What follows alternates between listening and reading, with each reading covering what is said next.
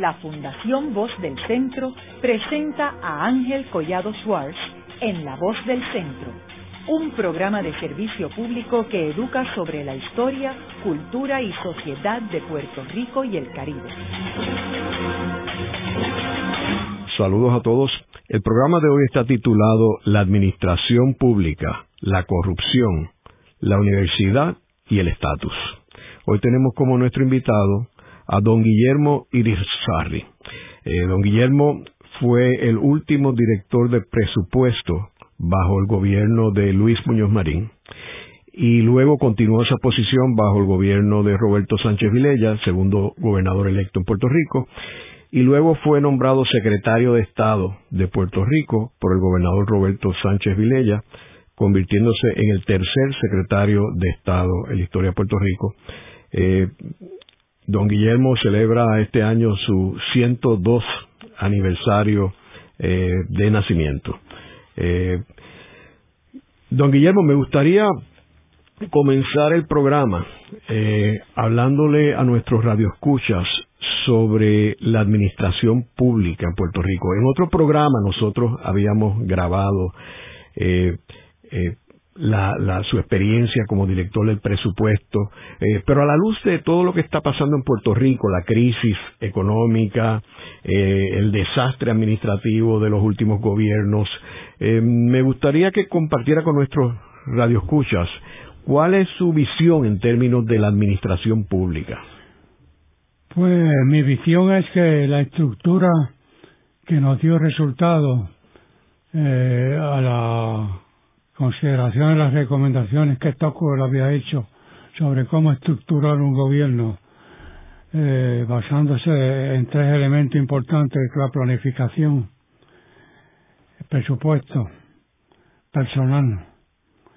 Con esos tres elementos, controlados apolíticamente, pues se podía guiar un programa de gobierno, el que fuera porque eran tres elementos complementarios entre sí, pero, pero muy necesarios para tener una visión clara de propósito, método y forma de hacer las cosas.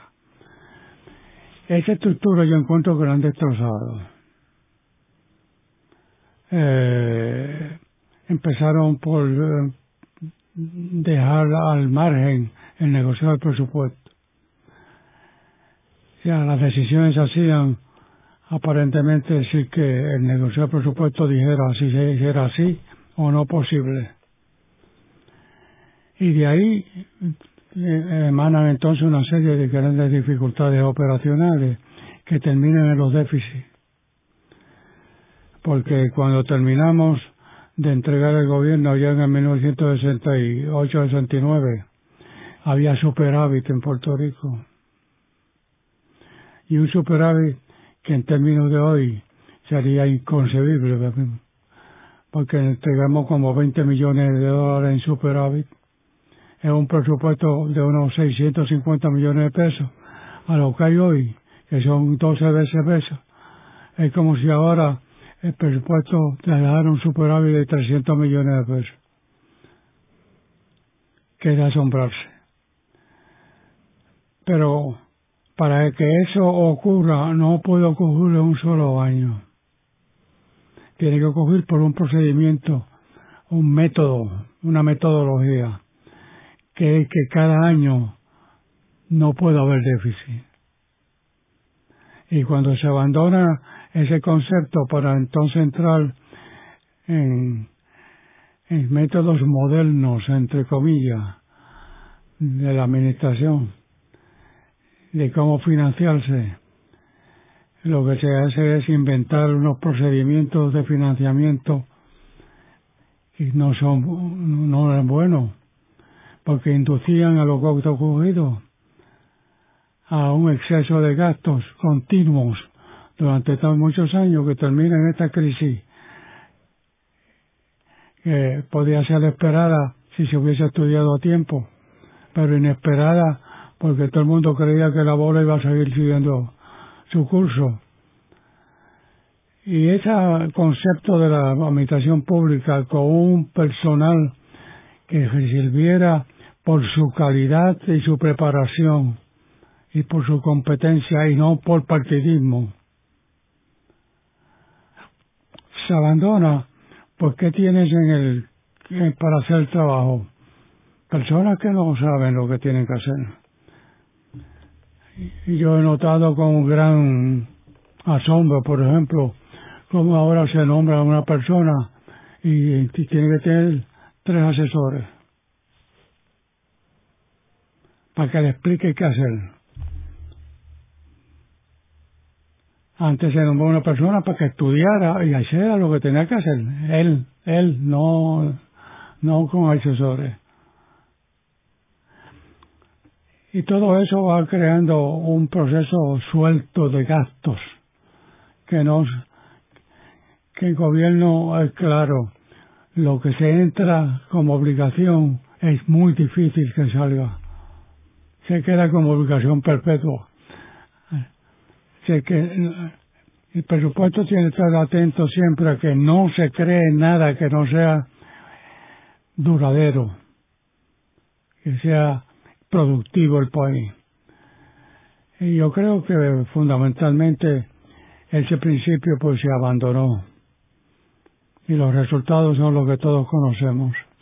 Guillermo, eh, en términos de la oficina del presupuesto, eh, cuando usted dirigía esa oficina, esa oficina estaba directamente en Fortaleza, ¿verdad? Y estaba escrita la oficina del gobernador. Sí, de la ley del 1942. La oficina parte del, gobernador. Era el alma en que le permitía al gobernador presentar un presupuesto. Era un, apéndice. Pero en aquellos tiempos eh, el gobernador no hacía decisiones sin el negocio de presupuesto. Eso venía del tiempo de Togwell. Eso venía de Togwell. ¿Y cuándo se cambió? Pues empezó a, dar tumbo bien temprano. Ya en el 70 estaba dando tumbo. Pero ya ya no estaba adscrito directamente a Fortaleza. sí. sigue teóricamente adscrito a Fortaleza. Pero antes era un ente importantísimo. Y luego se convirtió en un apéndice más, nada más, en que todo el mundo opinaba y el director también opinaba y entre todas esas opiniones se cogía una. Entonces no, entonces la opinión del director de presupuesto era final. ¿Hay dinero o no hay dinero? Sí, hay dinero. Se traían proyectos y los proyectos los evaluaba el, la oficina de presupuesto y cuando no se podían hacer se le decía al gobernador y claro, yo tuve la suerte de que tuve dos gobernadores que cuando uno decía que no había dinero, entendían que no había dinero y los políticos entonces se alineaban al concepto de que no había dinero. No se podía hacer. Y no se podía, quería decir eso que no se hiciera no, no se fue a hacer el proyecto, no, no. Lo que quería decir es que había que planificar el proyecto para insertarlo en obligaciones del gobierno en la fecha en que tuviésemos dinero para arreglar con ellos y en la cantidad que tuviésemos dinero. No hacer un proyecto sin tener, saber de dónde se va a sacar el dinero, aunque fuera con bonos, pero con bonos que se fueran pagables de entre los 15% constitucionales de la deuda. Que nunca llegamos a ese número entonces, que nos quedamos un 12%. Ahora, eh, en términos de la deuda pública, ¿cuál era la visión en términos de la deuda pública? Eh, la deuda pública se encogía porque era indispensable incluir en ella, ¿verdad? Pero para obras típicas de lo que se coge dinero prestado, se coge dinero prestado para obras que pueda producirle al Estado, que a la comunidad algún beneficio, pues una carretera, una escuela, eh, proyecto de construcción de edificios, de edificios para, de edificios para para albergar la oficina de gobierno porque reducía la renta.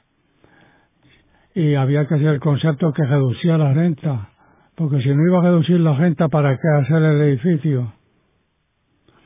Pero todo eso, eh, eh, eh, todo eso venía a ser el panorama en que el, el Consejo de Presupuesto intervenía.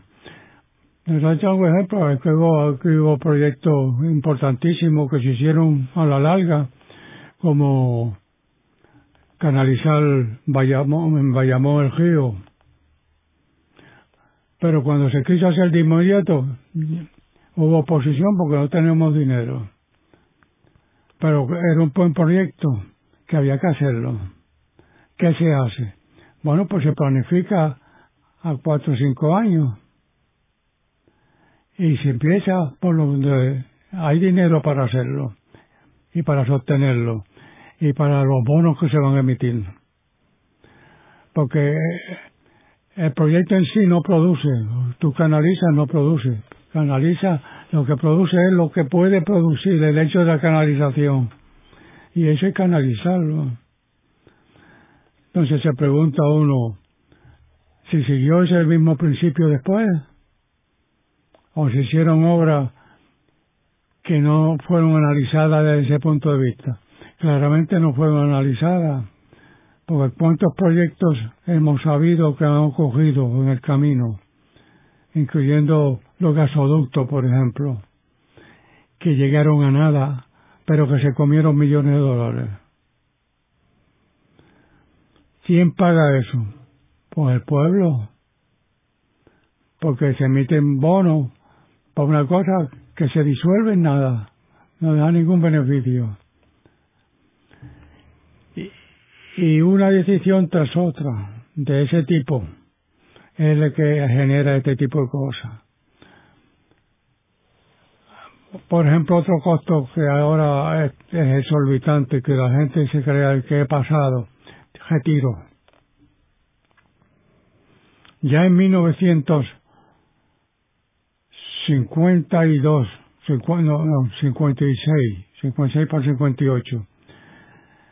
Eh, habíamos determinado que el gobierno no estaba aportando lo suficiente para el retiro. Era una, había una ley, pero no, no la seguían, no, no, no, la están poniendo en práctica. Moncho García Santiago, que le conociste, que fue director de presupuesto antes que yo fui director de presupuesto, que fue, fue presidente de la Junta de Planificación y después secretario de Hacienda, porque más, más posiciones de gobierno ha tenido y era excelente. Pero yo, yo no estaba entonces eh, directamente en el presupuesto porque estaba, el presupuesto ya me había, ya el gobernador me había designado secretario ejecutivo del Consejo Agrícola. Y pero eh, temíamos, ya teníamos la, la, impresión desde que yo estaba de que había una deficiencia ahí. Y empezamos a decir, bueno, yo cuando llegué al presupuesto determiné que la mitad del 1% de la nómina la iba a poner como incremento para el pago de pensiones tú dices la mitad del 1% de la nómina es poco, ¿verdad? Aparentemente, pero es que, que, se suma, ¿verdad? Hoy es la mitad, pero mañana es uno, y pasado es uno y medio, y pasado es dos, y así por el estilo. Pues eso desapareció. ¿Cómo desapareció? Porque, claro, cuando yo separo 2% de la nómina para mandarlo a retiro.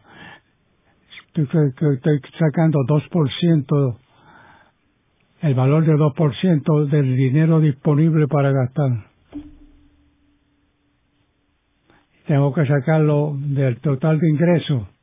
Lo saco yo sin legislación, por acción administrativa, porque ya la legislación está clara de que hay que pagar, que es un, una obligación que hay que pagar y nadie nadie puede protestar. No protestan porque no sabe qué ha ocurrido. Y pero se abandona eso y más tarde, no muy tarde, bastante cerquita, porque fue época de Rafael, creo, suben de 65%, de 60% a 75% el retiro. En un, un momento que del 15% del costo del retiro por persona. Y legislan además que es de sus mejores sueldos. Pero no legislan un solo centavo para el retiro. Se veía venir esta crisis. Entonces, en Sevilla, eh, eh, eso es un costo astronómico. Eso que estoy diciendo yo de 60 a 15 es un costo astronómico. Si no se incorpora como un gasto y se reduce la disponibilidad de, de dinero a la Asamblea Legislativa en ese momento, estás caminando sobre terreno fangoso. No vas a salir del. Esos son unos ejemplos de cambios. Guillermo, hubiera sido inconcebible pensar que en ese gobierno que usted participó eh, se fuera a emitir una deuda pública para pagar intereses de la deuda. No, no, no, no, no, no, no hubiese sueño. Bueno, mira, cuando se, da, se daba el estimado de Hacienda, que yo lo cotejaba, por mi conocimiento de economía lo cotejaba también, Sí, el cotejo que yo hacía, personal, sin comunicarse al gobernador, era menor al de Hacienda. Yo presupuestaba por el menor mío y no por el de Hacienda. Haremos una breve pausa, pero antes los invitamos a adquirir el libro Voces de la Cultura, con 25 entrevistas transmitidas en La Voz del Centro procúrelo en su librería favorita o en nuestro portal.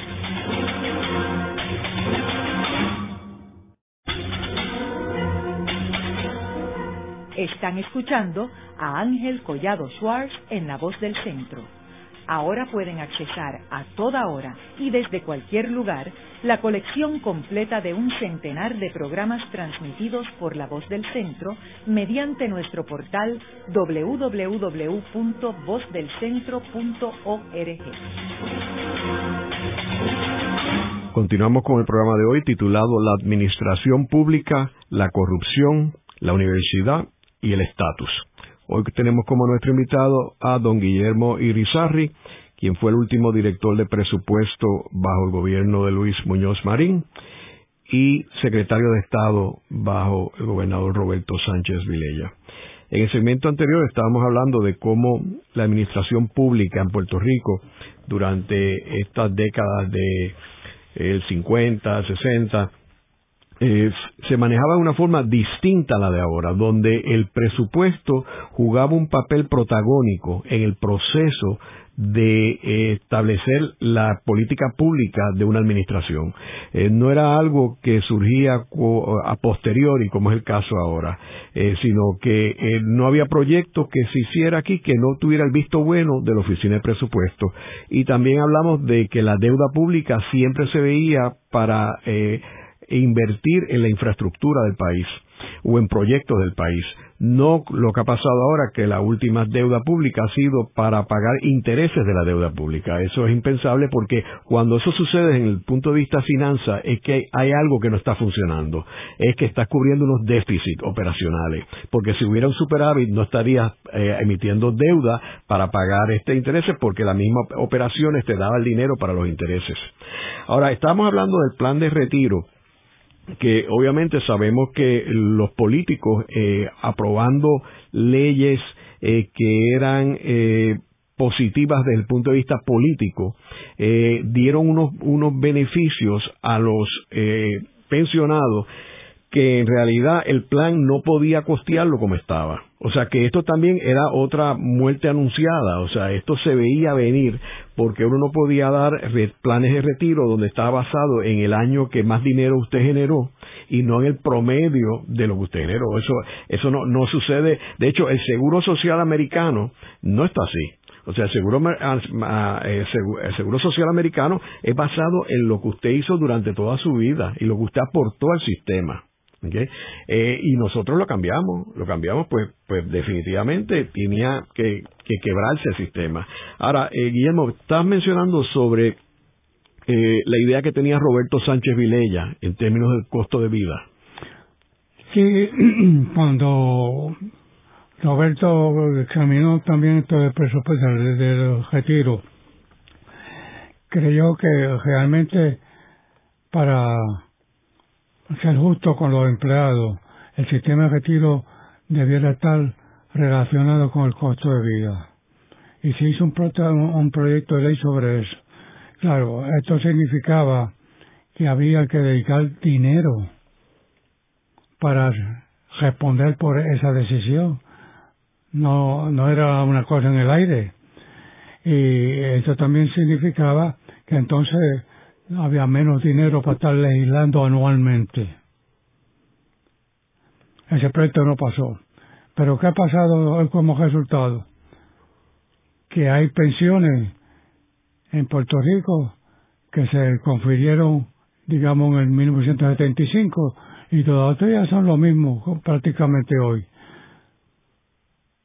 Pero el costo de vida de 75 y de hoy hay un cielo de diferencia.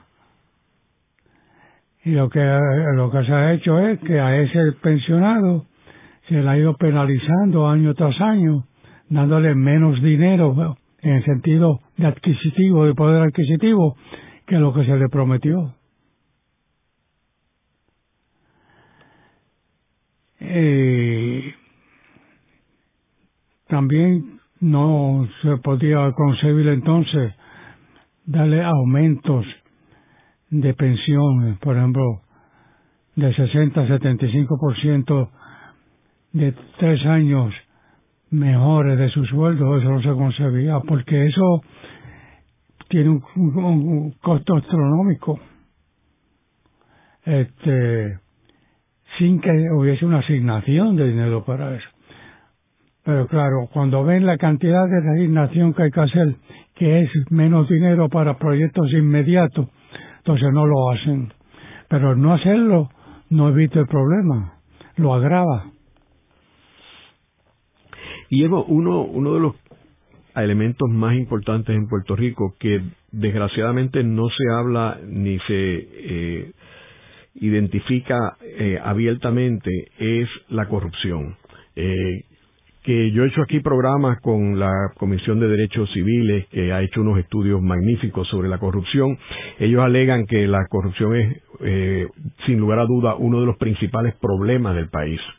Eh, yo diría que la corrupción junto con, con la falta de salud mental y, y, la, la, situación colonial de Puerto Rico son los principales problemas que, que confronta el país. Eh, ahora, esta corrupción que quiero aclarar que no se limita al gobierno nada más, o sea, la corrupción que estamos viendo en Puerto Rico trasciende el gobierno porque la vemos en la empresa privada también. Eh, en la forma que se dan contratos y los beneficios, que es una forma eh, más, más cuidadosa en términos de corrupción, pero es corrupción. Eh, ¿cómo, ¿Cómo usted ve el, el nivel de corrupción eh, que hay en Puerto Rico y cómo eran los tiempos cuando usted estaba en el gobierno y qué mecanismos había para evitar o minimizar la corrupción? Bueno, yo te diría que la tendencia humana es la misma. Se tiende a ser corrupto entonces y ahora y siempre. La diferencia es si se permite, si se le da vista larga. Entonces no se da vista larga yo te puedo hacer una cuestión confidencial, ¿verdad? Pero, por ejemplo, al negociar presupuesto, si había dudas sobre una persona y el gobernador le encomendaba que examinara todo el procedimiento de su agencia, a ver si estaba había movimientos de corrupción. Y eran de corrupción muy pequeña. A veces era de construir una acera, un pedazo de acera o algo así nada de robarse dinero del Estado, pero mal uso del dinero del Estado para atajarlo a tiempo. O sea, que no, no, había, no era que se bregara con santos, se bregaba con la misma humanidad que se brega ahora. No permitirlo y además saber que ellos, que no se permitía en absoluto, porque Muñoz lo separaba de su cargo inmediatamente. Y eso es una pared que resiste eh, grandes invasiones de tendencias de corrupción, porque saben que el mayor no lo permite. Pero cuando se empieza con, el, con gobiernos de amigos y contratos que no proceden, pues ya estamos empezando por el camino de la corrupción. Y, y lo peor de todo es que yo creo que el personal se cree que eso está bien hecho.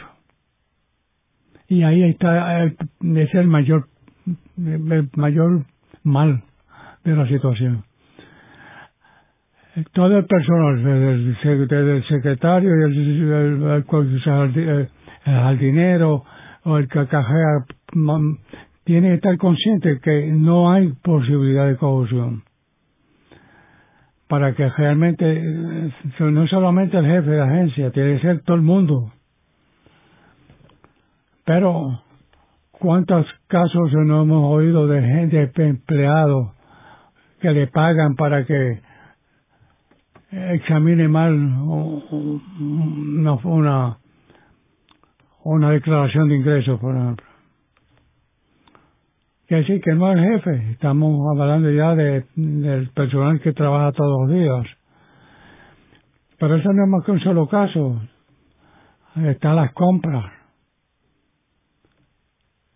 Si no hay un sentido general de que eso es, que no es posible hacerlo sin castigo, la gente se alinea un poco más por las cosas que se han visto después de viajes pagados y cosas por el estilo, se ve claro de que ese concepto desapareció, de que todo es posible. Y ya eh, el resultado es que conocemos cuánta gente de nuestros empleados han ido a la cárcel. Demasiado. Basta que vaya uno, pues que sea mucho. Guillermo, y las campañas políticas obviamente han afectado en los niveles de corrupción. Sí.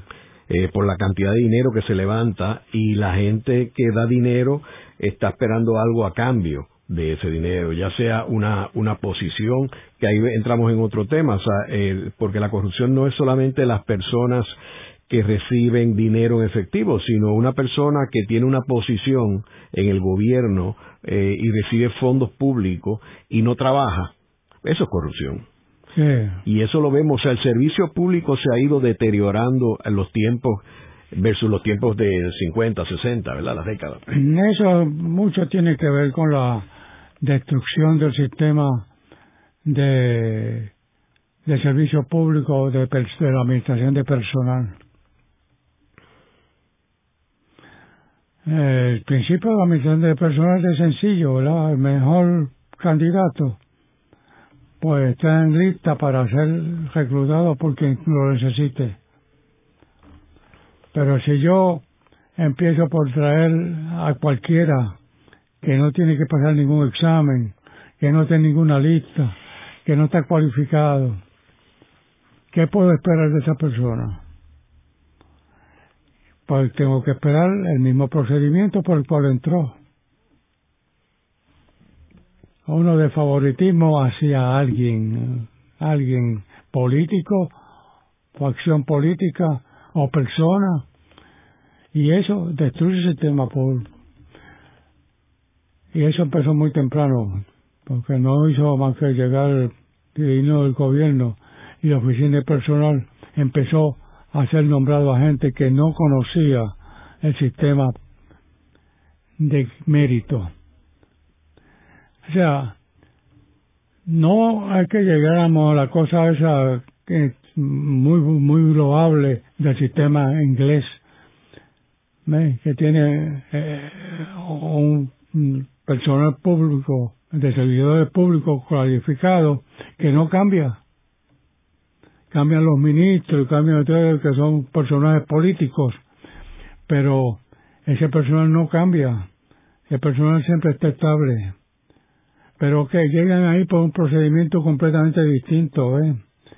llega por un procedimiento de preparación académica de entrar en un sistema de registro y, y hacen cajera. En Puerto Rico no se puede hacer cajera ese tipo de público hoy. Está demasiado viciado la, de, de, de influencia política para poder hacer cajera política. Y yo veo que, que cambian y cambian. Ahora acaban de hacer un cambio fundamental sobre el empleado único, por ejemplo. ¿Cuál va a ser el resultado de eso? ¿Alguien lo ha analizado? ¿Qué efecto va a tener sobre la eficiencia del empleado? Sobre su lealtad al servicio su seguridad personal, porque hay que pensar que ese individuo necesita seguridad también. Trabaja, pero necesita seguridad para su familia. Si no piensas en eso, acabas de destruir lo que te queda del servicio público. Es que esa, esa manía de que hay que cambiar, yo tengo que cambiar, no es así. Hay que cambiar lo que esté malo, pero lo que esté bueno no se puede, no, se debe cambiar. Claro, eso requiere desprendimiento. Porque hay que trabajar con personas que tú sabes que no, políticamente no piensan como tú, pero los tienes que respetar. Guillermo, eh, usted diría que eh, Puerto Rico no estaba listo en el 1968 para tener esta alternancia de partidos políticos en el poder. Eh, porque sabemos que el, la victoria del Partido Nuevo Progresista en 68 fue un accidente por la división del Partido Popular. Sí, yo creo que nosotros, por lo menos lo que me, personalmente yo he sentido ante todo el servicio, es que tuvimos una época sumamente privilegiada, que aunque le llaman de continuidad usando la palabra de como una de con sentido negativo. Este no, ese periodo fue un periodo que nos permitió hacer cosas correctas y darle seguimiento a las cosas correctas. Nos permitió hacer programa y darle seguimiento al programa y evaluación de los programas. Este, sin engañarse, por ejemplo, de los resultados.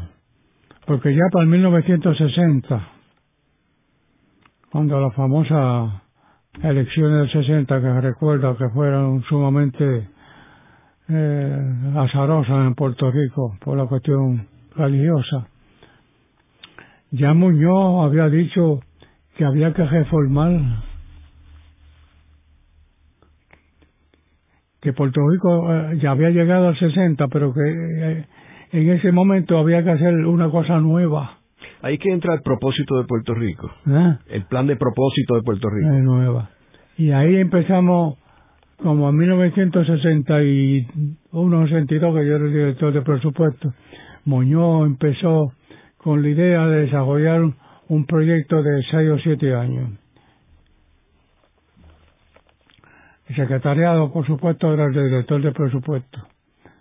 Y él hizo miles de entrevistas con gente de afuera y gente de gobierno. Y nos reuníamos a discutir programas, programas. Y cómo. Y el negociador de presupuesto tenía la obligación de conseguir que la agencia hiciese una proyección no menos de cinco años. ¿Qué iba a pasar en cinco años? y había que valorar en dinero qué costaba hacer eso que estaban diciendo. Y eso entonces se convertía, se convertía a discusión y de ahí hay que salir los famosos seis puntos de Muñoz, pero que era, empezamos con 21. Él lo redujo a 19 para discusión general porque los otros dos eran políticos y, que ella fuera de, del ámbito que nosotros bregábamos, que era la cuestión administrativa, la cuestión política.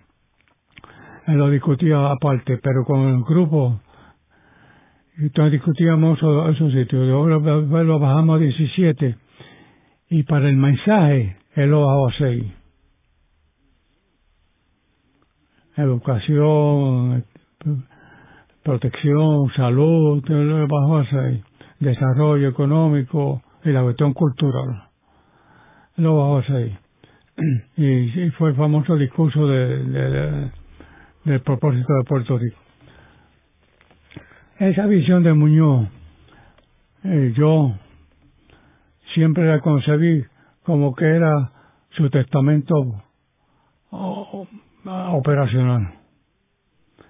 Y desde 1962 empecé a, pensar, después de para 62, 63, 63 y medio, que Muñoz se iba.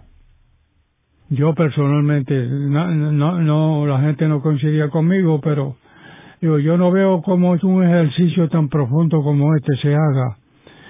Si él no tiene intención de dejar el sitio para otro, pero quiere dejar un curso trazado para que por lo menos tengan algo de guía para el programa de los años futuros.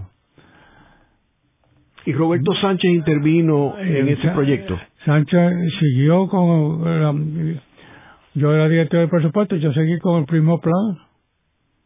Yo seguí con el mismo plan. Lo acusaron que no. Lo acusaron que no, pero era mentira. Él siguió con el mismo plan. Claro, vinieron cosas nuevas como cajetera y demás, pero pero eran eran adiciones, pero no eran cambios al plan general, al plan ni tampoco cambiaba la política de análisis, costos y eficiencia, tampoco, la de hoy como era. Luego de una breve pausa, regresamos con Ángel Collado Schwartz en La Voz del Centro.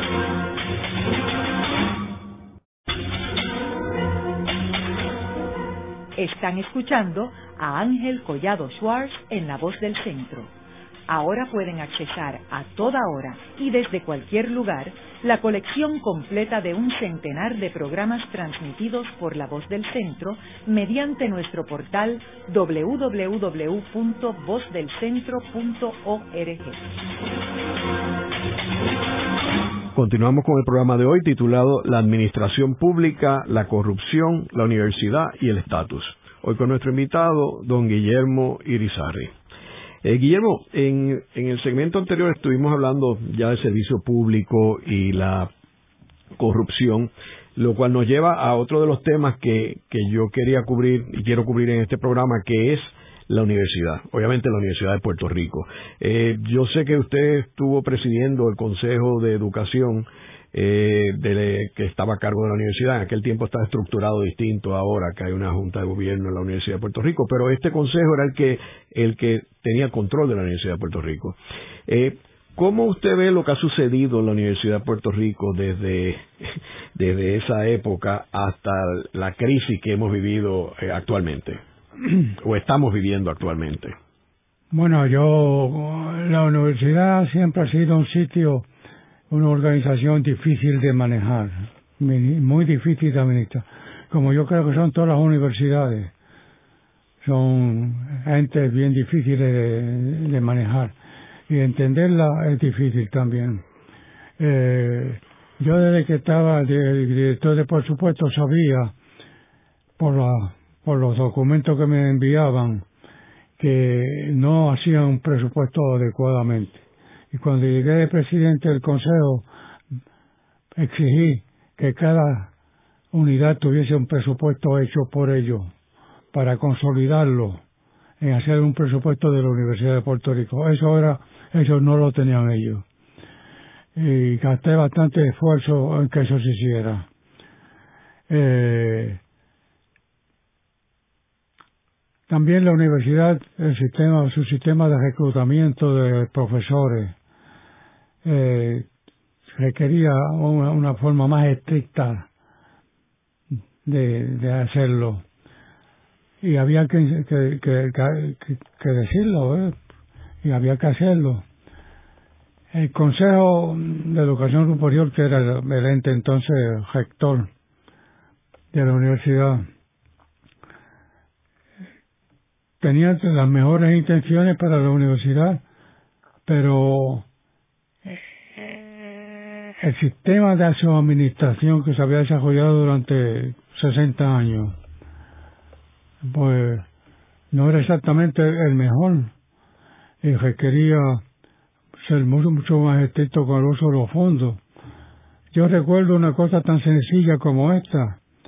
Yo le dije una vez al presidente rector de Mayagüez, usted tiene una escuela de ingeniería y aquí se gasta muchísima electricidad. ¿Tú no crees que hay suficiente inteligencia para diseñar un sistema en que los salones no se queden prendidos y que se economice la, electricidad? Me digo, yo pues voy a bregar con eso. Bregó con eso, hizo el sistema. Se economizó más de un millón de dólares en un año. Porque estamos hablando del sistema administrativo, ¿eh? y había que tener ideas de economizar, economizar, economizar. Esa fue alguna de las contribuciones que pude hacer durante mi estadía allí, que fue una estadía corta de unos cinco años, cinco años y medio, porque entonces vino el cambio de gobierno y entonces, pues claro, quieren cambiar la dirección universitaria también, lo cual es un error.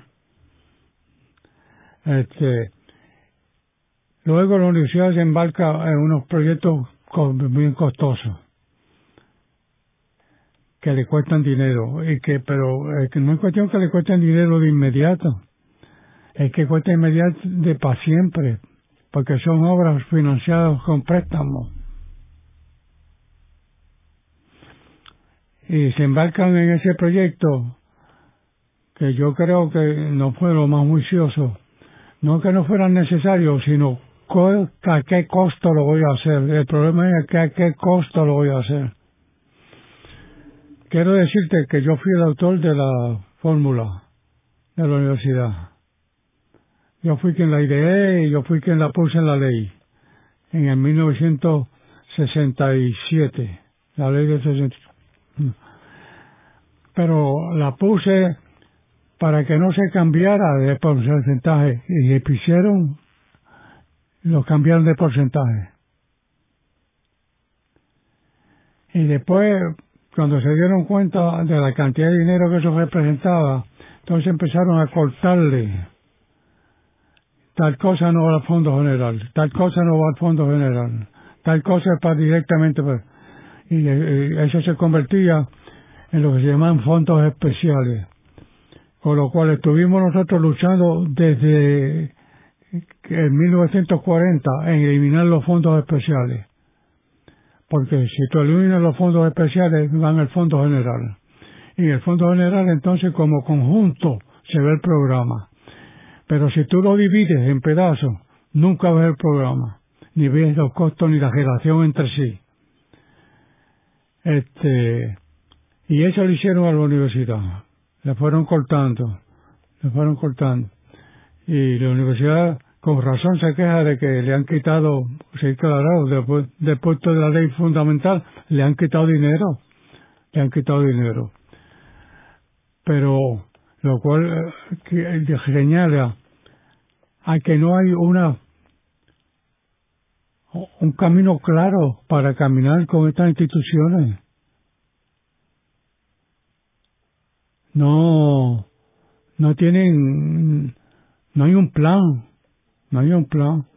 Ahora dicen que van a tener un plan, no sé si van a tener un plan. Eso de aumentar también el consejo, que ahora se llama junta, indebidamente con demasiada gente.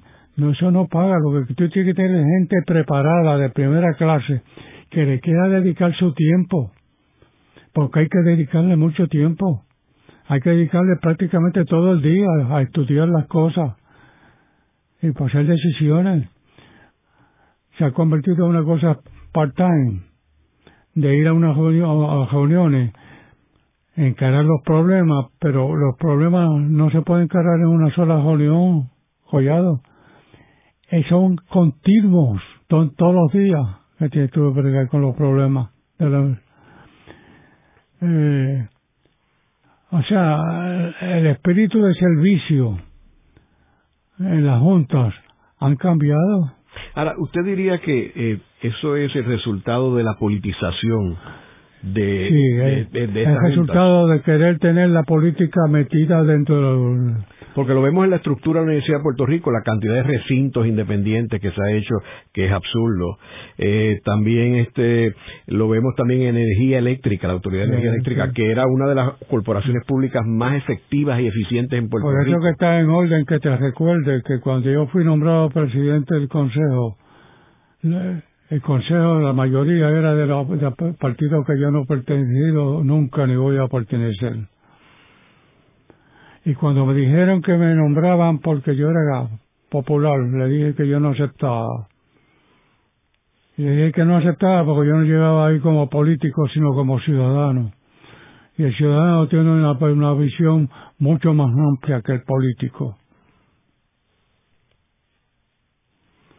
y aceptaron mi cambio. Pero por eso también pude hacer los cambios y enfrentarme a ellos en la forma clara en que sabían que yo no iba allí a limar un palito para tal partido, sino que iba para la universidad. ¿Eh? Ahí se empezaron los presupuestos de los de los de, cada recinto y un, programa, una visión de programa una visión de uso de dinero. Eh, empecé a querer que se eliminaran las la, viviendas que se tenían por eran para profesores visitantes y después se convirtieron en viviendas de profesores, que no visitantes, lo cual estaba incorrecto. Una serie de detalles, pero que tú dices son detalles, pero que cuestan millones de dólares.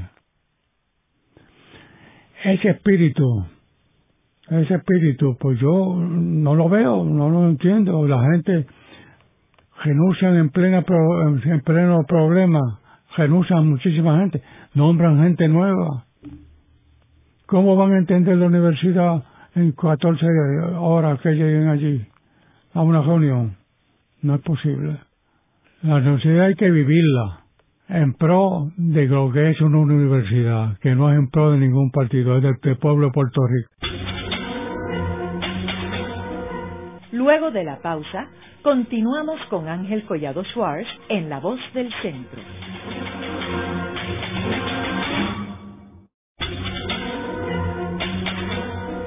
Continuamos con la parte final de La Voz del Centro con Ángel Collado Schwartz. Pueden enviarnos sus comentarios a través de nuestro portal www.vozdelcentro.org. Continuamos con el programa de hoy titulado La Administración Pública, la Corrupción, la Universidad y el Estatus. Hoy tenemos como nuestro invitado don Guillermo Irizarri.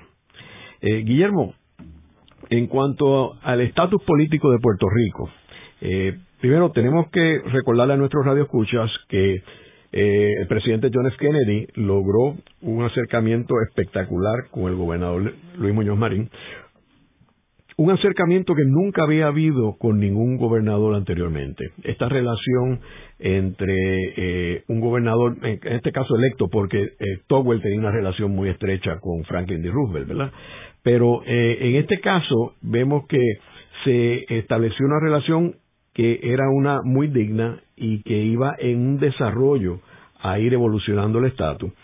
Eh, y viene la visita del presidente Kennedy a Puerto Rico en el 1961. Eh, pero en el 1963, en noviembre, pues el presidente Kennedy es asesinado y el vicepresidente Lyndon B. Johnson asume la presidencia. Desde la perspectiva suya, que estaba allí en ese momento. Eh, ¿cómo, ¿Cómo cambió la relación de Puerto Rico con los Estados Unidos eh, con este cambio de administración de, de Kennedy a Johnson? Bueno, yo con el tema del estatus, eso tengo una posición que quizá no se ha experimentado mucho. Yo creo que la relación armoniosa que Kennedy estableció resultó ser una muy personal, pero no institucional. Y lo demuestra cuando manda al director de presupuesto a, certificar en contra del proyecto de Muñoz para el avance para el Estado Libre Asociado. Otra palabra, el fundamento básico de poder de Estados Unidos sobre Puerto Rico, Kennedy no lo pudo evitar. Porque cuando llegó el momento de poderlo evitar mediante legislación, favoreciendo las enmiendas del, del, del, proyecto de Fernando Miure, por ejemplo, no se hizo. Así que fue una cuestión personal que facilitó, sí, eh, relaciones con la, con la agencia y comprensión de Puerto Rico con mayor respeto, etcétera. Pero como era personal, no institucional, cuando él se fue, eso volvió a su, a su, a su nivel las aguas. Es una cuestión institucional. Tan institucional que ha pasado lo que ha pasado en la historia, ¿no? Que los tres poderes de los Estados Unidos han opinado en contra del Estado Libre Asociado y autonomía. Eh, ¿Cuál es la política de Estados Unidos para Puerto Rico? Ciertamente no lo han querido definir en papel, pero la tienen definida en algún sitio de su estructura de gobierno y no la quieren revelar todavía. Pero la, van, la están manifestando con lo que está ocurriendo actualmente. es, es, obvio, es obvio que no es la estadidad, porque si no ya le hubieran dado la estadidad a Puerto Rico, y es obvio que el estatus actual ellos no están de acuerdo. Ellos yo, hay gente que ha opinado que lo que ellos quieren es el estatus actual, punto, sin más nada, sin ningún cambio. En otra palabra, poder absoluto. Eso, pues, el pueblo de Puerto Rico va a tener que decidir qué quiere sobre ese particular, porque no Estados Unidos no lo va a decidir. Estados Unidos creo que va a estar indeciso en eso, porque tiene interés en que, seguir con Puerto Rico como sigue y ahora, con un nuevo presidente, con unas visiones tan extrañas a la realidad, no hay mucha esperanza para la estadía para Puerto Rico. Nosotros somos puertorriqueños y somos latinos. Esta entrevista está en español. Y la gente siente se siente como tal, como un pueblo latinoamericano ligado a los Estados Unidos. Pero eh, cambiar en todo el sistema que eso significa como cuando uno vive en los Estados Unidos, eh, que por ejemplo no hay índice de eso, ni aún los que votan por la estadía saben de eso. Guillermo, eh, antes de terminar, me gustaría hablar un poco sobre el plebiscito del 67, ah, que, que tenemos que recordar que es el primer plebiscito que se hace en la historia de Puerto Rico. Puerto Rico había pedido un plebiscito en 1945, eh, que lo pidió el, la legislatura bajo el Partido Popular, bajo Luis Muñoz Marín presidiendo el Senado, eh, pero que Togwell vetó eh, luego la legislatura lo pasó por encima del veto de eh, Togwell, pero el presidente Truman eh, lo vetó diciendo que él no podía aceptar eh, un mandato de un plebiscito de un pueblo cuando él no, no iba a ejecutarlo porque aquí lo que estaba en juego eran los intereses de Estados Unidos, no los intereses de Puerto Rico. Y él fue, el estilo de Harry S. Truman era bastante abrasivo y aquí lo hizo de esa forma, este, y ha sido el presidente más claro que le ha hablado a Puerto Rico. Eh, pero luego viene este plebiscito que es resultado de la comisión que se había creado entre Estados Unidos y Puerto Rico para discutir el estatus y de ahí surge este proyecto del plebiscito que como sabemos esto es el 1967, el Partido Popular está en medio de una crisis interna entre el gobernador incumbente Roberto Sánchez Vilella y Luis Muñoz Marín, que es el fundador del Partido Popular, y eso pues lleva a que en ese plebiscito el Partido Independentista boicotea ese plebiscito y se crea un, grupo eh, independiente de independentistas y el Partido Estadista Republicano también eh, boicotea el plebiscito, pero se crea lo que era Estadistas Unidos, que es la antesala del Partido Nuevo Progresista, dirigido por Luis Ferré, Carlos Romero Barceló y todo este nuevo liderato del Partido Nuevo. Ahora, luego que termina eh, el evento, que, sabemos que Sánchez Vilella no participó activamente en el plebiscito, sino fue un proyecto de Muñoz Marín personalmente. Eh, y entonces eh, el, Estado Libre Asociado gana, la fórmula, es la fórmula ganadora. Eh, cuéntanos qué sucedió con ese resultado y, cuál fue su intervención. Pues, como ha planteado, Roberto no participó por las cuestiones que existían entre Roberto y Muñoz en, aquellos años. Pero cuando se terminó y se hizo oficial el resultado, se certificó, entonces había que comunicarlo a Estados Unidos. Y yo fui el portador de la comunicación a Casablanca. Y esperábamos, cuando yo fui a Washington, lo que esperábamos era una reacción del presidente Johnson sobre eh, la comunicación. Y fui a Casa Blanca y me senté en uno de los, los ayudantes principales que tenían eh, para que me dijeran qué, qué, qué reacción tenía el presidente. Y como una hora después de estar esperando ahí, yo dije, yo creo que no va a haber reacción. Este, yo me voy a ir a la oficina del abogado, que era Forta y esperaré allí hasta mañana. El presidente nunca dio ninguna reacción, a pesar de que yo personalmente había llegado a los resultados. Claramente se volvía a ocurrir lo que con los plebiscitos políticos. No le estaban haciendo ningún caso en los Estados Unidos. Sí tenía unas consecuencias locales grandes, que Roberto las previó. Y era el nacimiento del Partido Nuevo Progresista. Y esa yo se las comuniqué, pero no en estos términos que estoy hablando, a Muñoz, en una conversación el mismo día del plebiscito. Yo fui a, la casa de Muñoz, que había una fiesta por, la, por el triunfo, y yo iba como como un aguafiesta a decirle a Muñoz lo que, lo, el significado político de lo que había ocurrido, que era un cambio en la dirección de los estadistas en Puerto Rico, que lo previó Roberto con una visión extraordinaria. Y yo fui el mensajero también sobre ese mensaje, que no era tan claro para Muñoz porque mi, cuando yo fui a hablar con Muñoz, le dije como no había comunicación entre ellos, y yo estaba con Fortaleza con Roberto hablando sobre la situación y otras personas más. Y entonces, pues yo voy, yo voy y hablo con Muñoz. Cuando voy y hablo con Muñoz, Muñoz me dice, pero Guillermo, ya yo di las declaraciones públicas sobre el resultado.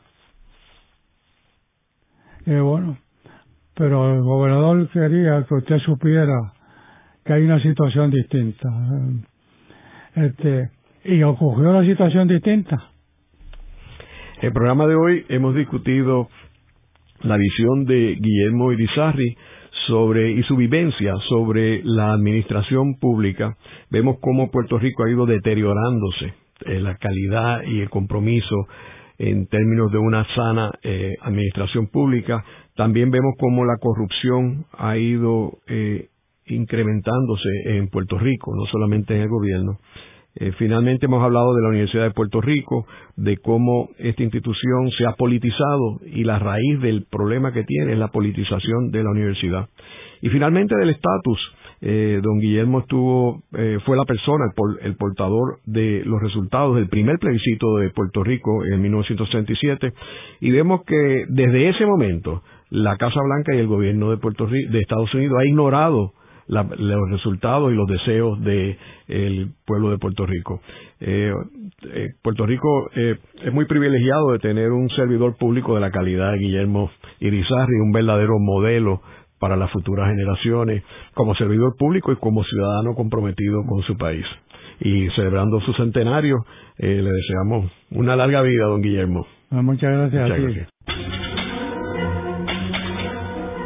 Esta ha sido una producción como servicio público de la Fundación Voz del Centro. Los invitamos a sintonizarnos la próxima semana a la misma hora. Y recuerden que pueden adquirir el libro Voces de la Cultura en su librería favorita o en nuestro portal.